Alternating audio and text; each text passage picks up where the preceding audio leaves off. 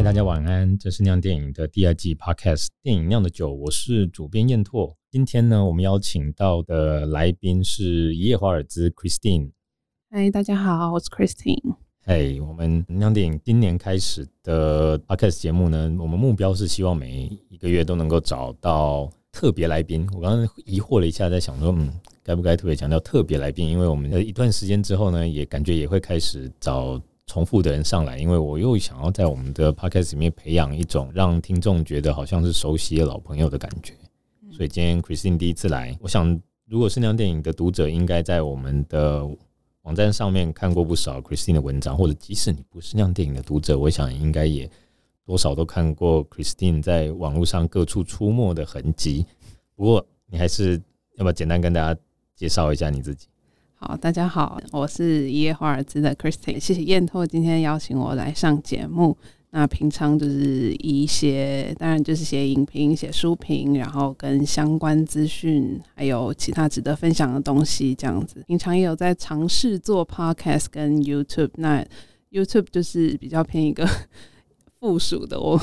比较呃以 Podcast 为主。那 Podcast 基本上也都是。嗯，再结合书跟电影，然后去做不一样的企划，然后邀请不同的来宾来上节目。那希望未来也有机会邀请燕拓一起来聊不一样的东西。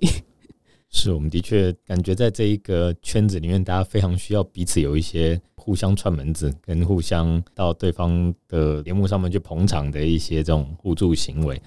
呃，其实我最早会注意到 Christine 的文章，当然非常一大部分的原因是我觉得。你是我少数在圈子里面看到还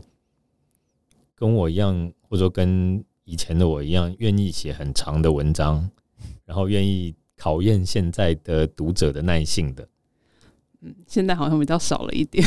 你说现在比较写的比较短一点，现在写的比较短，但你的短应该在现在这个时代的标准来说，仍然还是相是还是相当的长的。尤其我看你在 IG 上面也会贴完整的整篇的文章。嗯，我记得之前都被人家告诫说，IG 又比起脸书更是一个大家无法忍受长文章的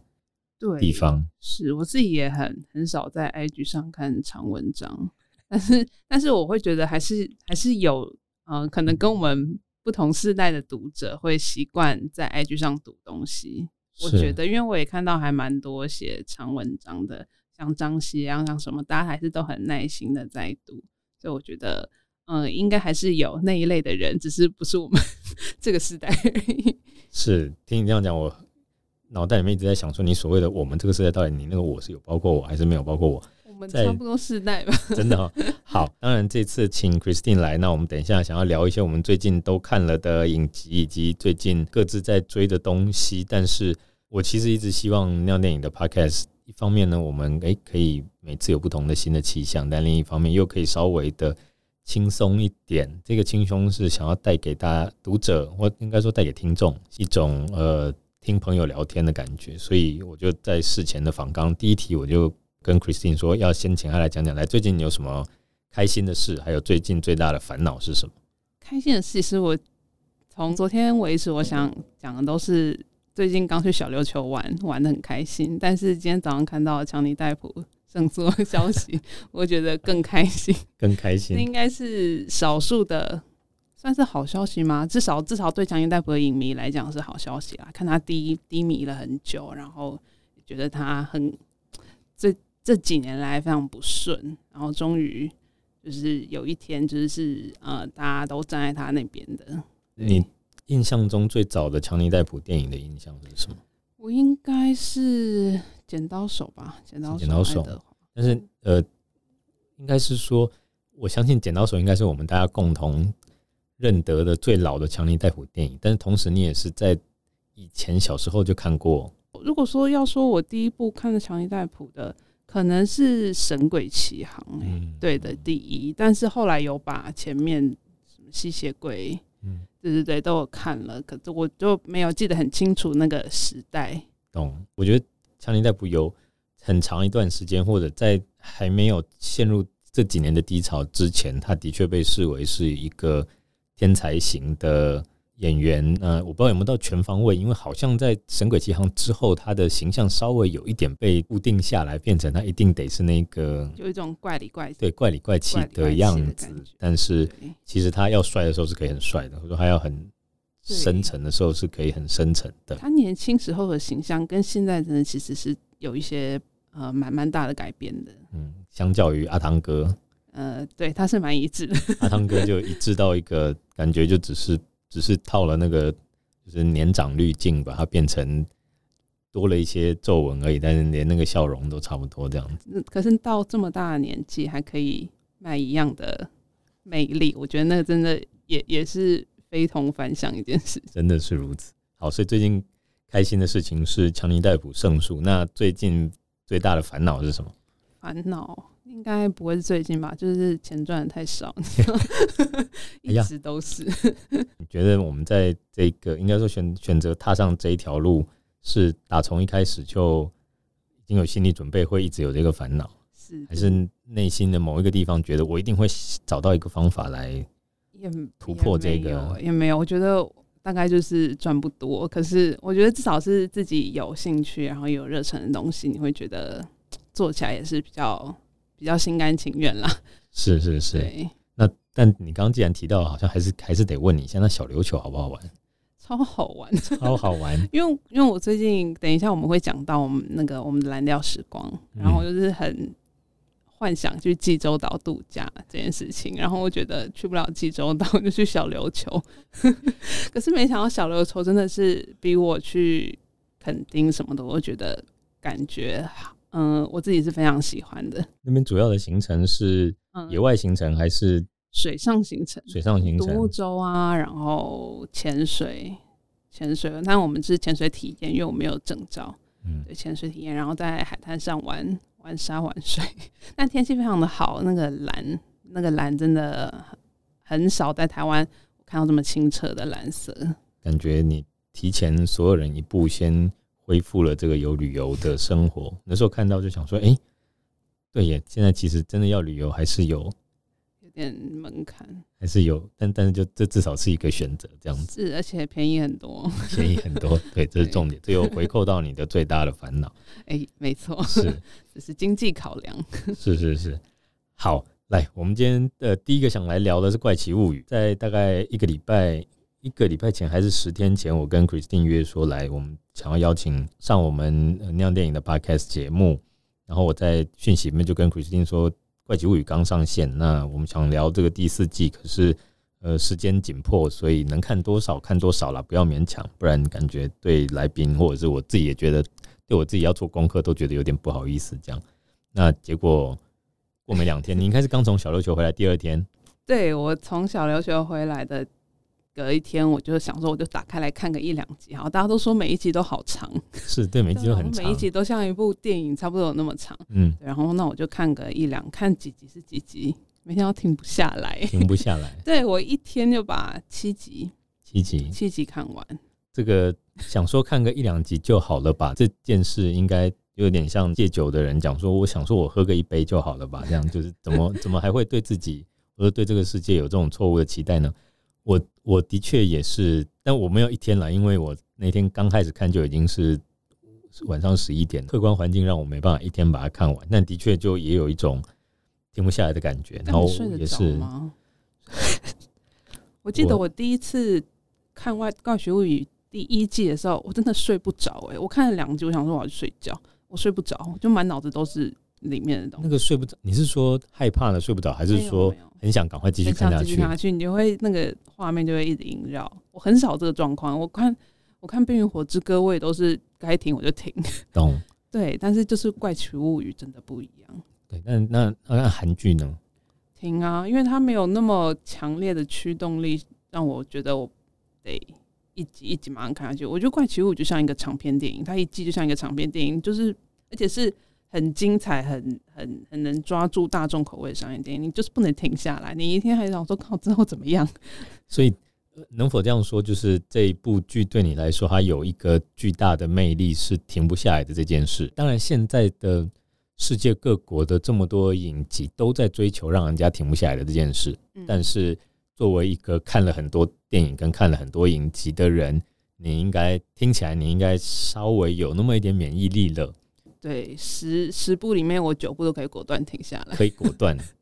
不但停了下来，而且还用了“果断”这两个字，所以就是《怪奇物语》的那个让人停不下来的这个吸引力是特强的。你有觉得吗？在这点上面，我刚刚在回想，其实我分三天看，但我第一天是看第一话，然后第一话我觉得第一话还在一个铺陈，就是第一话还比较。那我们现在，我我觉得我们得先在这个时间点就先跟我们的听众立下一个规矩，就是说，我们今天我们好像我们好像没有办法完全不提剧情去讨论这个东西，但是我们原则上会尽量的考量到不要破坏大家的乐趣来讨论。好，所以就算你没看过，我想应该也可以放心的听我们的讨论。这样，我觉得这一季第四季的第一集还比较是一个在。更新所有人的近况，全部更新一轮的状态，以至于第一集看完的时候，虽然当然它有某个变化，但是那个勾引力还没那么强。那第二天晚上，我想说好，今天来看个两集，但是结果就忍不住看了三集，就是一路看到第四集结束。那那有看过的人以及 Christine，您可能就有印象，第四集第四集第四集是最第四集评价非常好，而且第四集我觉得它还算有收在一个你看完。之后当然还是有很多谜题未解，但是他有收，就要到第四集，我觉得是有一个小段落，一个断点，所以我刚好第二天就停在那里，然后在第三天再把后面三集看完。所以我刚刚就在回想哦，可能是我我的时间分配刚好也跟这一季的那个时的那个节奏的，或者说剧情的的那个呼吸刚好有配合到，所以我才停了下来。不然不论是二三四或者是五六七，的确都有点难停下来的感觉。是，但是我想问你的就是，那你觉得他的这个这么强的，让人忍不住要看下去的魅力是来自什么？我觉得他们对节奏的掌握，嗯，而且他们的那个主题，主题来讲其实是非常吸引人的，有悬疑，有恐怖的元素，又不会太恐怖，然后有复古，又有青春热血这种小朋友的那种憧憬，然后再加上有亲情、有爱情，它基本上是一个什么都有的东西。可它本质应该还是一个。呃，成长电影就是 coming of age，嗯，对，所以其实这个我觉得这个主轴是最多年龄层的观众可以去接受的，然后再加上他们的娱乐效果真的做得非常的好，而且不管文戏或是动作戏，其实都都会让人目不转睛。是，对，的确我在看的过程也一直在想，为什么它只是单一个 IP，但是。或者说它只是单一部戏，但是却能有一种，尤其这一季，因为它这一季的剧情线就是很明显，它就是切成兵分四五路，对，它然后它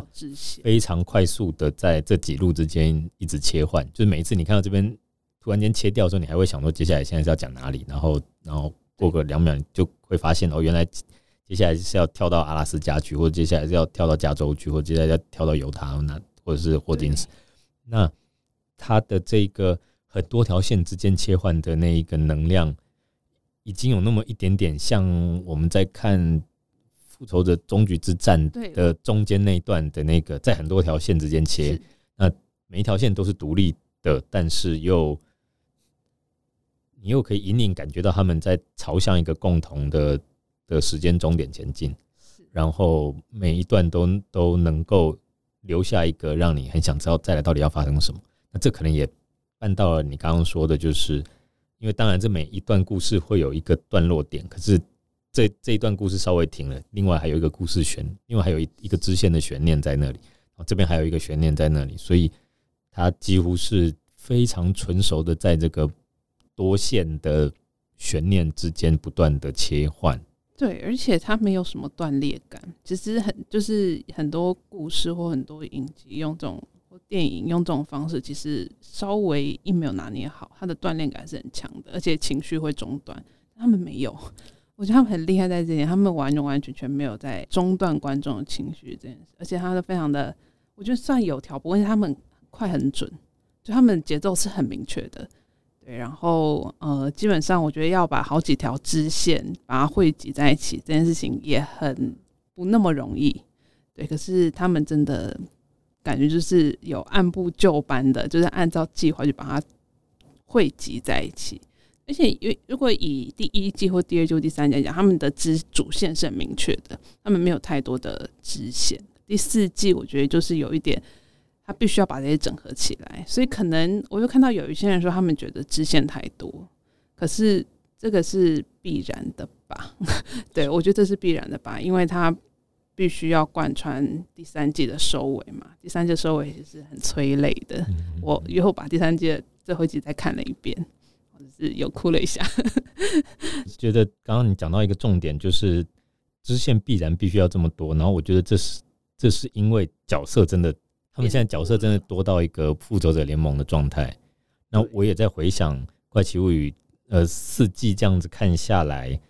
我会觉得他最成功的地方在于他把这些角色之间的某种化学效应营造的非常好。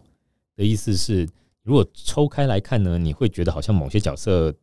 没有像某些角色那么近，比如像这一季，我觉得 Dustin 非常精彩，但是其他几个小男孩可能就相对弱一点。可是他们彼此合作的那个团队感，或者是不同人搭配的那个两两之间的交情，不论是过去的友谊，或者是。重新认识的配对，或者等等，那有爱情的，有友情的，有柏拉图式的。总之这些东西，我觉得它能够让我们好。比如你像你刚刚讲，你有把第三季后面再重看嘛？嗯，那我就非常记得第三季到最后面两集有两场戏，我非常喜欢。一个是那个 Steve 跟 Robin 在那个厕所里面的，嗯的那的那段就是。互相讲心事的那那一场，那个真的太棒了。虽然那个那个有一大部分的功劳，当然也是要归功于玛雅霍克的那个魅力，但是我觉得那场戏有有一个，就是怪奇物语时不时的就会中间突然冒出一些让你觉得这个是很成熟的编剧写出来的，够就是电影电影水电影名场面水准的人跟人的互动。然后第三。季的最后一集，还有就是天外飞来一笔唱，就是小两口唱情歌的那段。我记得那时候看到那段，也觉得真的是超级的惊喜，因为你完全没有，就你完全没有任何心理准备，他可能会冒出这样的东西来，然后他居然敢在这个紧张到无形的时刻，突然来一段很欢乐的歌曲，但是又让你觉得一切很合理。对，那就是这样的。那有有了这样的一些名场面的的建筑之后，就让。人物跟人物之间的那个关系都是，就我就看到这边，你真的有一种我看着这些小孩长大，所以你看到他们聚在一起，或者是看着这些大哥大姐们跟这些小朋友彼此合作，然后又彼此斗嘴等等那些东西，我觉得就很好看。对，是，而且对，就是因为你刚刚讲的那个，像比如说唱歌的那一段，就是我觉得那是一种，就像漫威，它必然会有一些。他们独有的幽默感，是，然后他们把那个幽默，呃，去呃去调和当下那个紧张气氛那种感觉，我觉得《怪奇物语》就会用这种东西来舒缓观众的情绪，然后你会觉得你有融入了这些里面，然后又不会认为说这边只有单纯的让你觉得很很紧张或者很刺激很怎样，他会有一种你跟着他们一起笑、一起闹、一起哭，然后然后你觉得他们。真的有在成长的那种感觉，所以那时候当第三集最后是看到有人牺牲了，你就会真的很感动。我觉得第四集的很多，您刚讲到他们角色铺陈，可能有一些被忽略了，然后有一些很精彩。可是我觉得大家对前三季的记忆是还很鲜明、也很清楚。所以当那个人就算在这一季的出场的时间或他的戏份比较少，你一样对他有很鲜明的印象，还有他的一个人物特色在里面。是，的确，即使他的戏份没那么多，你好像也不会觉得这个角色变得不重要，就是你还是会在他身上看到很多。我觉得这样的东西真的很厉害，就是花了怪奇物语到现在好像六七年吧，四季下来的时间，那里面的培养的这些人的。一种家人感，或者是我们对他们的熟悉感，这个东西真的是，我觉得真的是这个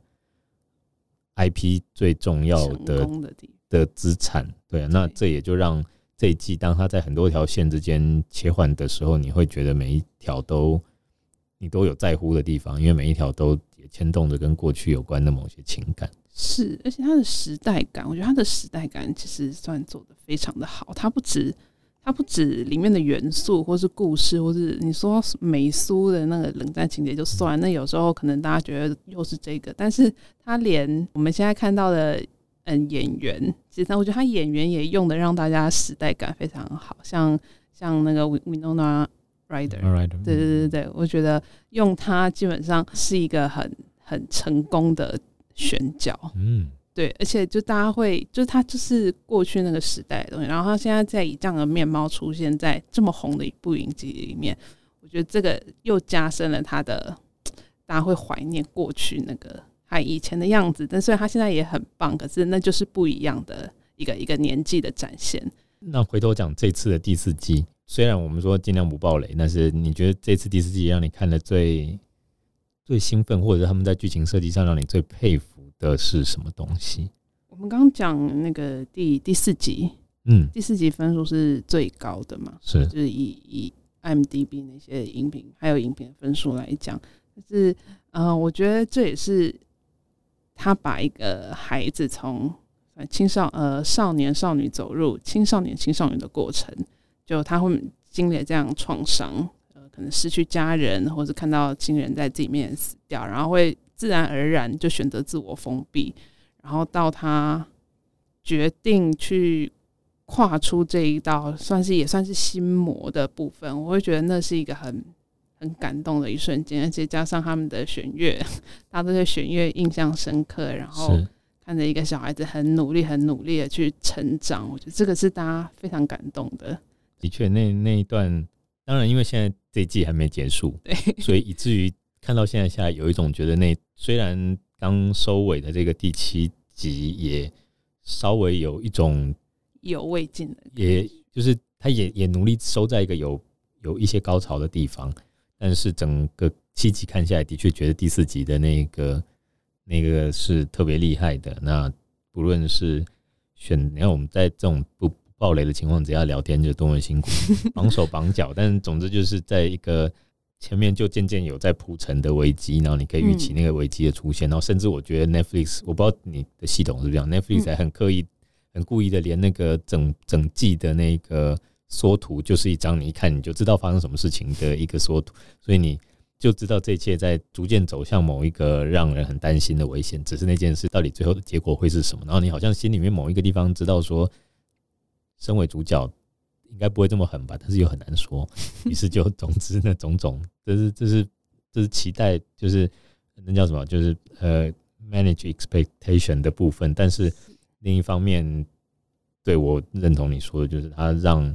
怎么样让你看到这个孩子自己的成长，他有一个他自己跨出去的成长，然后以一个其他人都不一定能理解的方式，但是事后回想起来觉得很勇敢或者是很成熟的一个方式，然后在后面再让他用一个怪奇物语最擅长的就是众人合力的一个梗来把他的这个故事线走完。对，是，而且怪奇物语基本上就是一群算是边缘孩子，是，就大家眼中的可能。怪咖会被边缘化的兴趣很奇怪，在那边玩桌游的那种小孩子，但是他们就是我觉得会让人特别热血，就是因为他们都都是真的是很平凡，然后也不起眼，甚至有很多很多的缺陷，可是他们就是可以，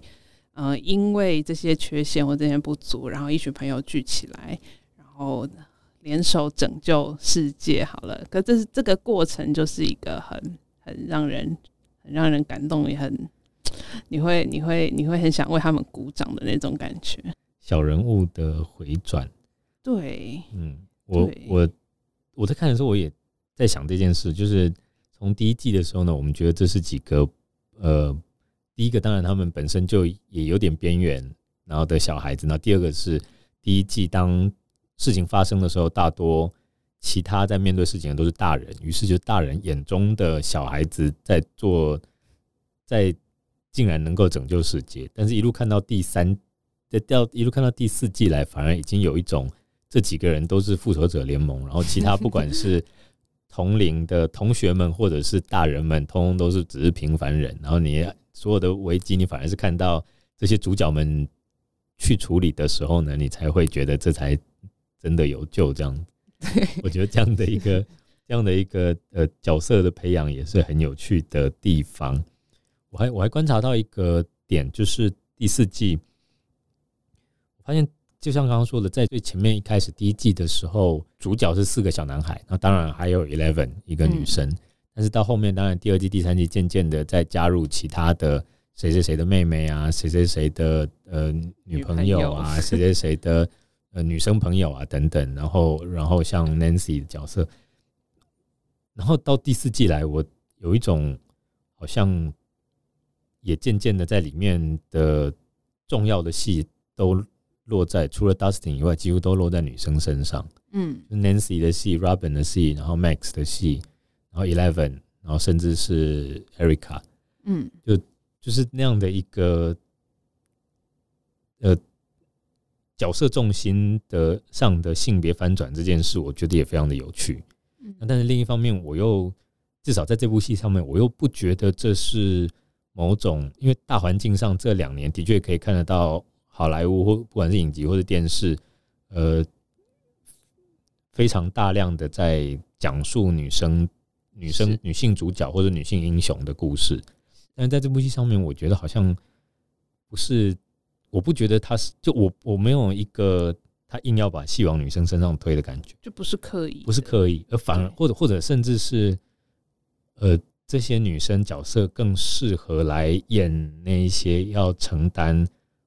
因为有创伤，然后因为有就是你你既要你既要面对自己的创伤，你又要在看似软弱的，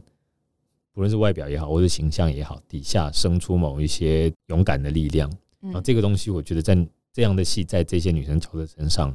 才成立，或者她才会特别好看。对，其实他们的人设从一刚开始，你会觉得很合理，是因为我觉得是他们因为人设从刚开始就是这样设定的，他并没有因为外在的呃一些因素，然后我突然让他性格变成这样，没有，你会觉得那些故事都是呃非常缜密去安排好的，而且但是但是我后来回去看第一季的那个呃访谈什么的，本来他们是只打算拍一季，就没有要拍到五季，然后本来拍第一季的时候就想要让。Eleven 结尾的时候就死掉，后来没有。可是我觉得那很厉害的在于，他们可以把目前为止这四季的故事有这么一个完整、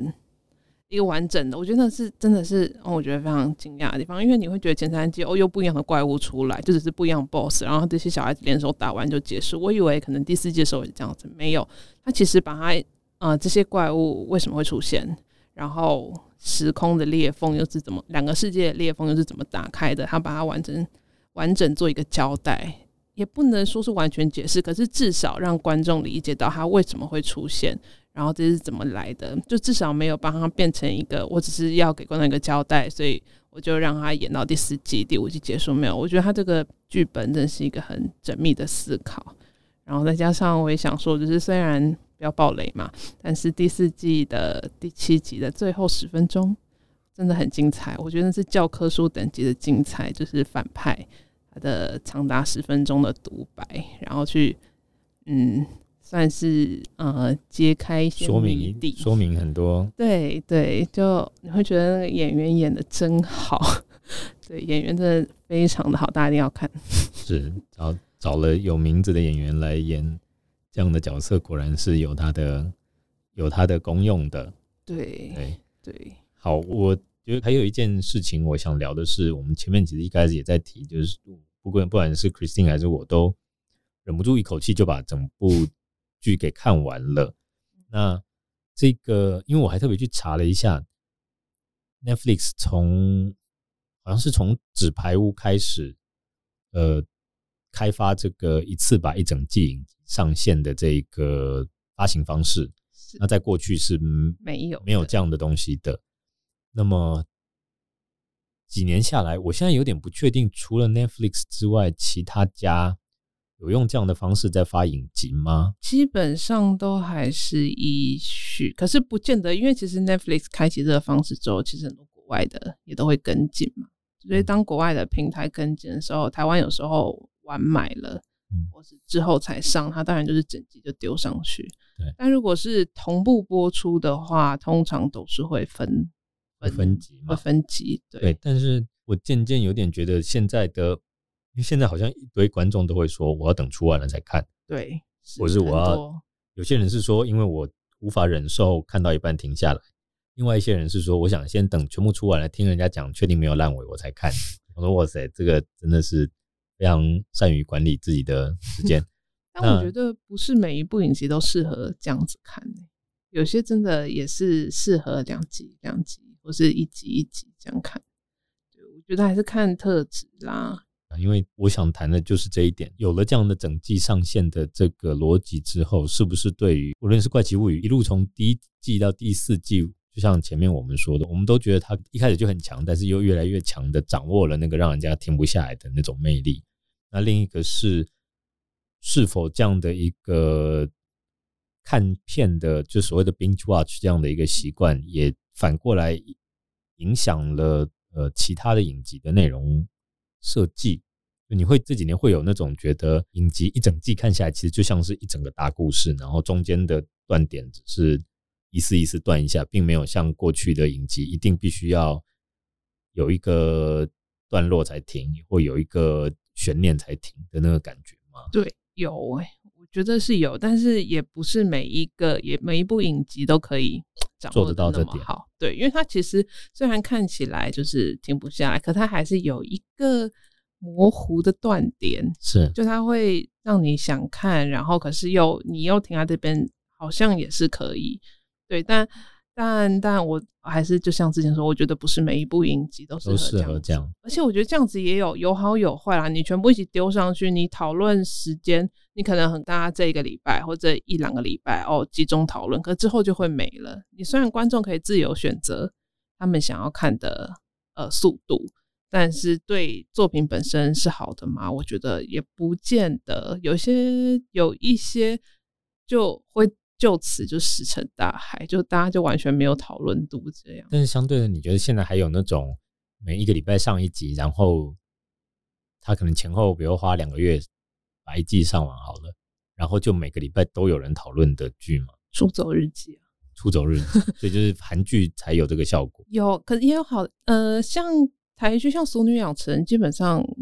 每一集大家讨论度都是超高的，可是那也是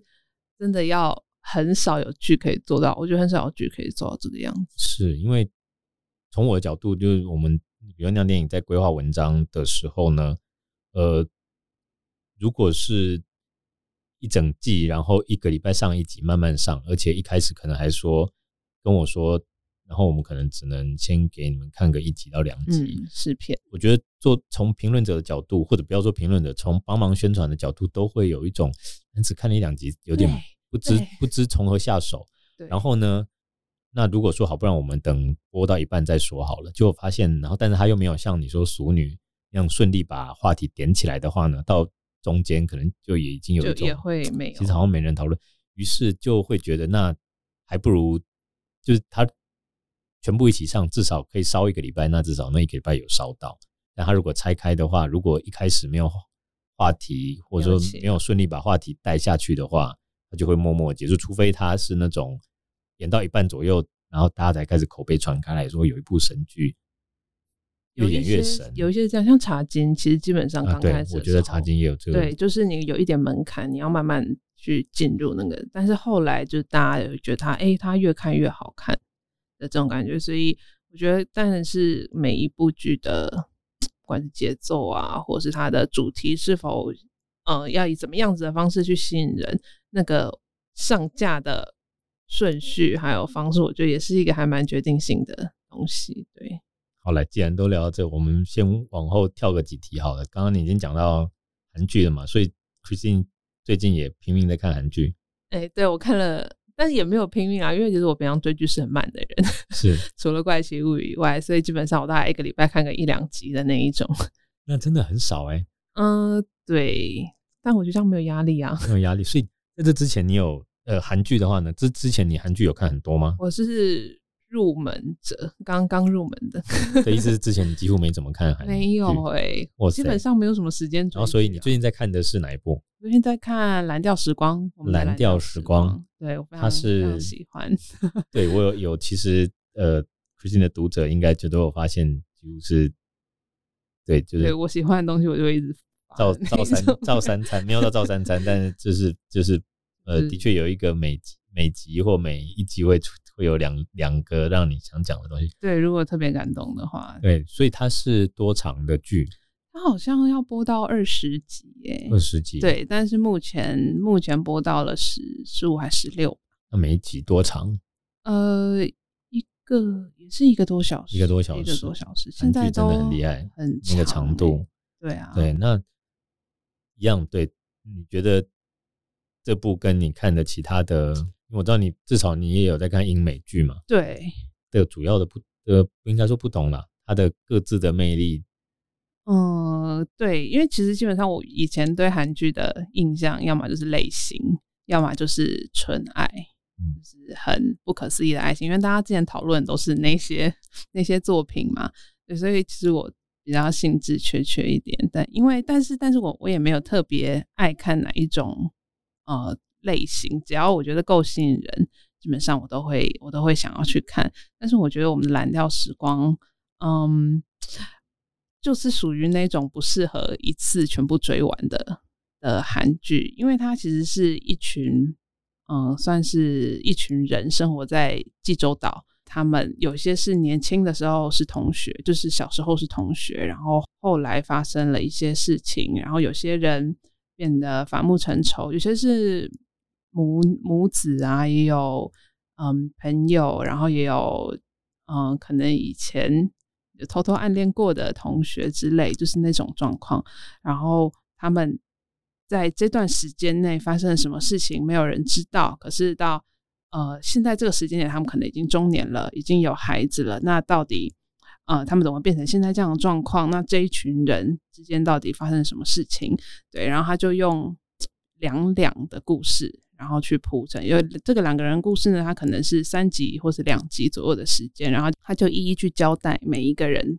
两个人之间的故事，然后甚至是他们小孩的故事。那嗯、呃，我觉得这个编剧他很有意思，就是我们之前在 Verse 的对谈上也有讨论到议题性这个问题嘛，嗯、还有很多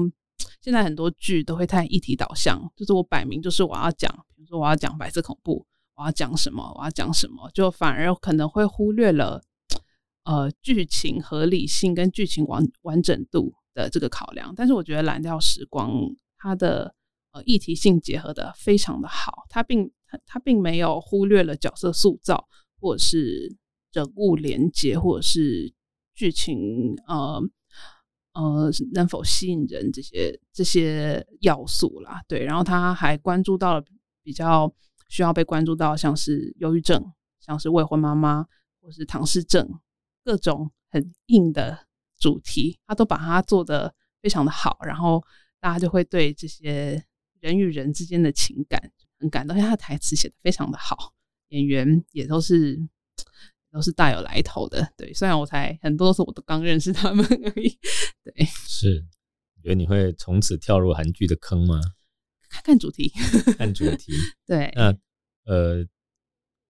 问个比较业内的，就是你这段时间这样子，当然因为蓝调时光的关系，你当然也在社群上，或者你在你自己的平台上面蛮长的谈这一部作品。那你观察到的这些韩剧的喜爱者，跟你原本擅长的东西，英美剧或者是书的这一些阅读者们，他们是重叠的吗？还是你可以感觉到是不太一样的人？就是有一些不太一样的人呢、欸，而且我觉得，因为其实，在社群上也要看脸书的脸色，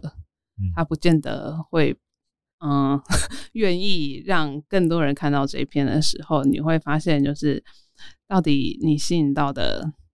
来按来来互动的粉丝，好了，是什么样的组成？呃，我会觉得说这个没有没有绝对，但是但是如果是。我自己感兴趣的东西，然后来到这边的人也都会因此去看的话，我觉得这个本质上就是有一些连接的。他会觉得哦，他喜欢我以前推荐的东西。那虽然韩剧或是书，他过去没有太多的涉猎，可是他有可能会去打开来看一下。那如果刚好也对位了，他就会看下去。其实我觉得这个东西都可以再拓展或找到一些重叠的地方。的确，因为会这样问是来自我的好奇，因为酿电影这。两三年，我们也努力的想要在在我们的剧评这一块碰出一些韩剧啊，就是对我们不管说我们原本的作者群相对不熟悉的，或者是我们编辑是大家不熟悉的，那明明知道这些剧非常的红，或者说看 Netflix 上的那个排行榜，或或者其实看网络上的上的声量，你就可以感觉到这是现在正当红的剧，但是。但是当年电影刊出这些文章的时候，我们观察流量都没有像在外面感受到的那个热度那样，于是我们就会有这样的好奇，就是哦，那是不是表示韩剧主要的收视族群跟我们平常面对的这一群亮电影的读者群其实稍微是有区隔的？当然，我相信随着韩剧的多元性成长，或者说随着我们的呃。观众们，大家的喜欢的东西也渐渐的在变化，那个区隔可能会越来越小，但是你还还是可以感觉到那个，那这就是我很好，所以我刚才会才会想问这样的问题。呃，IG 也是同样的状况吗？IG 的话呢，因为我们，我觉得可能多少，因为我们的社群经营的几个同事，可能对韩剧也相对不那么熟。以至于，比如在线动或什么，可能比较难出现韩剧相关的梗。比如我们我们编辑室大家其实对日剧可能比较熟。那当你当你现动，就是现现在不讲文章的宣传，而是就是不是影评的宣传，而是现动的及时的互动的话呢，那可能诶跟韩剧有关的东西出现的机会就不多。嗯那以至于当然就比较难观察到底大家的反应如何。但是但也一样，就是我从我们同事们大家的。最近在讨论的话题，也可以感觉得到，其实韩剧有默默的拓展了他的 TA，是的，所以对，也许继续观察。我也我也被拓展了，对，你也被拓展了，我也被韩剧给说服。因为其实我本来是比较愿意看日剧的，大家都可能在，可能因为我觉得。我们这一辈的就是看日剧长大的，然后你现在后来接受了台剧，但是现在当有好看的日剧跟好看的韩剧跟我们做选择的时候，我们下意识还是会去打开日剧，对，因为日剧是我们比较过去比较熟悉的演员啊、导演也好。呃，韩剧的话，其实韩剧资深韩剧的剧迷其实超多的，就可能我们还没有成长到那个部分，但是像 Netflix 这个，让我们有接触到。有机会接触到不一样的韩剧，然后也哎、让我改变了我对韩剧的感觉。我觉得这也是一个还蛮让我意外的收获。是，最后最后，我们今天本来想要聊《爱死机器人》，但我觉得我没有聊这么多。对啊，时间上感觉有点困难，但是呃，微聊。那我呃有请有请 Christine 列出来，就是《爱死机器人》目前的三季，三季加起来有我看一下十八加。九加了三十五集，这三十五集里面，你最喜欢的是哪三部？其实它第一季也是很久，也是好几年前的事情了嘛。对，对，就我那时候，哦，那时候刚《爱死机器人》刚出来的时候，大家讨论度超高的耶，大家没看过这么暗黑风格，然后又这么结合各国文化元素的东西。那时候看到就整个是眼花缭乱。我那时候最喜欢的是《芝麻蓝》，第一季来讲的话是《芝麻蓝》。然后第二季是《逆毙的巨人》，然后最新这一季是大家都最喜欢吉巴罗，其实我也蛮喜欢吉巴罗的。对，这这三季这三集，我觉得这是过去三季之中都让我印象最深刻的。但是我对我来讲，《芝麻蓝》跟《逆变的巨人》都有那个科幻跟哲学哲学的呃思想是对我来讲，这两个是最强烈的啦。对，那芝麻蓝其实芝麻蓝大家都现在都还会觉得它是三季《爱死机器人》里面最最算是最最特别的最特别的一个吧。你你你有特别喜欢？我第一季我记得那时候，呃，对芝麻蓝之外，讨论度非常高的还有那个《Good Hunting》，《Good Hunting》叫什么？呃，那个狩猎顺利，狩猎顺利。对，上一集的 Podcast 才录了，对，因为刘宇坤，对，就是感觉。然后最近因为刘宇坤的的话题又起来，所以大家其实也会拿内部出来看。就是我其实会想跟你聊《爱死机器人》，一部分也是就是 Christine 也算是科幻专家，也没有到专家啦。某种程度上，对。那所以我相信我们在看科幻的题材的时候，或者对那个科幻的 idea，应该是有某种敏感度的。那个敏感度来自于就这个东西有看过，或这个东西没看过。那我觉得《爱死机器人》三十几集里面有很多，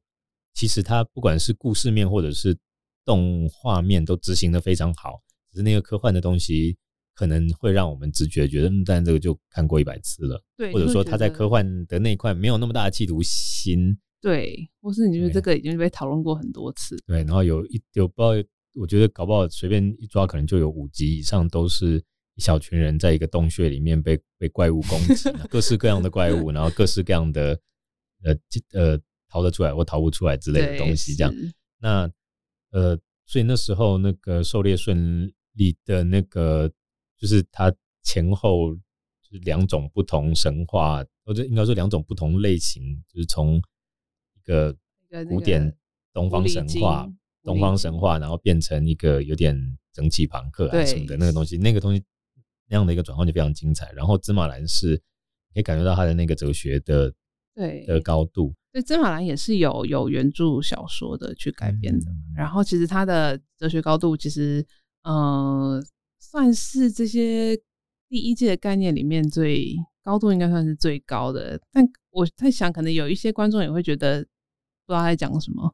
对，可是它的概念来讲，其实嗯，都是很多文学或是时代讨论的嘛。就是你生命，如果你的生命是一个没没有尽头的，你不会你不会死掉，不会老去，那那你生命的意义会在哪里？你觉得你追求的东西会变什么东西？所以它就是一个机器人，然后到最后，嗯，他曾经装上了很多东西，然后他追求了很多，嗯。很多算是不能说应该算身外物吧，都会他想要拥有很多很多东西，但是到后来他反而到了一个巅峰之后，他就一一褪去，然后到最后就是变成一个游泳池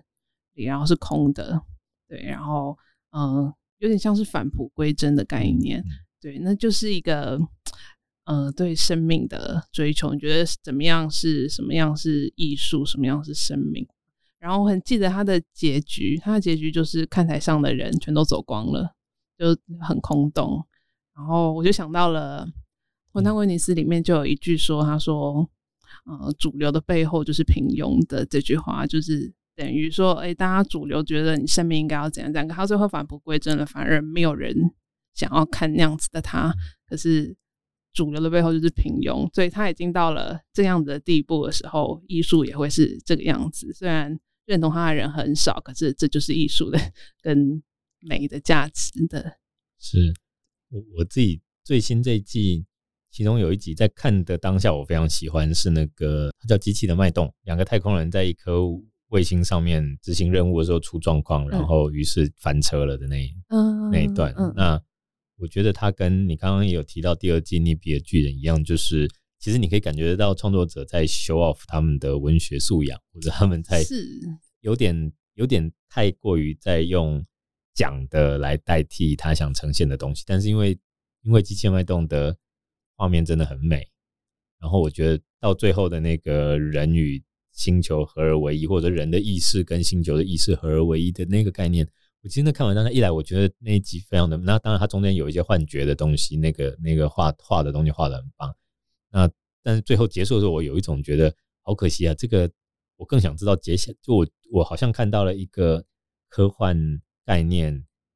可以无可以还可以延伸下去很多很精彩的东西，就是一颗星球，然后结合了一个人的意识之后，它变成了一个什么？然后这个他后面再来的人可以跟他有什么样的互动？嗯，我觉得那是一个好像是一个很棒的故事的开始。但是你刚刚讲说用讲的去交代这件事情，就是啊，逆比的巨人也有，这也算取巧嘛，算是一个很直观的表达方式，你直接让观众去了解你在你在想什么，你在讲讲些什么。可是我觉得像第三季的吉巴罗，他出色也是在这一点，他没有想要用任何的旁白去引导你去怎么想，他反而就是用呃肢体舞蹈，然后呃。两个人的情绪、嗯、情绪表达，去去带你去进入他们的情境。然后吉巴罗也是有历史背景的嘛，就是一个拉丁拉丁美洲殖民跟印加帝国的灭亡这件事情，就是一个呃外来者怎么样去对当地的文化掠夺，然后最后没有利用这样之后就抛开，呃这件事情，嗯，反而让我觉得不能说反而，就是让吉巴罗的故事深度又更厚了一层。对，而且他们的舞蹈真的很特别，嗯，对，应该应该印象也非常深刻吧？当然，吉巴罗，因为他又刻意把它放在最后一集，看完了真的有一种，就那个首先那个东西是动画这件事就已经又让人目瞪口呆了，就是现在的动画已经做到这样的一个质感，那他用无对白的方式去表达这里面两者之间的那个 dynamic，那你。可以在很丰富的肢体跟很丰富的表情，还有很丰富的摄影机运动上面去感受到他想表达的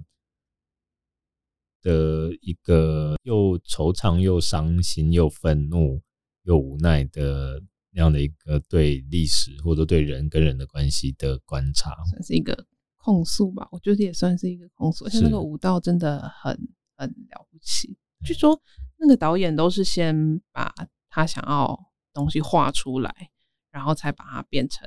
动画，所以他基本上都他很在意那个光影，嗯，光影还有光怎么打在水面上、水面下，还有金属的光泽反射那些东西，所以你会觉得它很真实，可是又有一种艺术的美感在里面，它结合的非常的好。好，也很过瘾，不不知不觉已经要一小时过去了，所以。呃，今天很开心要到 Christine 来我们酿电影的 Podcast，跟大家聊最近几乎是最红的几部剧吧，不管是是动画还是还是美剧还是韩剧，很期待下一次再邀到你上来的时候，我们又有另外几部让我们忍不住在一天之内就追完的新剧可以看，是是会有很多的，真的是会越来越多，对，就是真的当。这个年代要当评论，实在是又辛苦又幸福。好啊，那呃，我们今天的节目就到这里。那呃，酿电影的 Podcast 每一个月都会更新，而且我们今年开始呢，一定要做到每一集都能够有呃来宾来跟我们好好的聊一聊。那也希望今天的内容大家听了觉得开心，或者更重要的是听了觉得有收获，然后听了有想要去追剧。那我们就跟听众朋友说晚安喽，晚安，拜拜。拜。爱是一场无声陪伴的游戏，爱是一场跨越冰雪的追逐，爱是在阳光与永夜之间逃离童年又拒绝长大。有多少动人的故事是关于爱，就有多少泪水为了痛苦和喜悦而流。今晚，希望爱看故事的你，也在故事中找到了爱。晚安。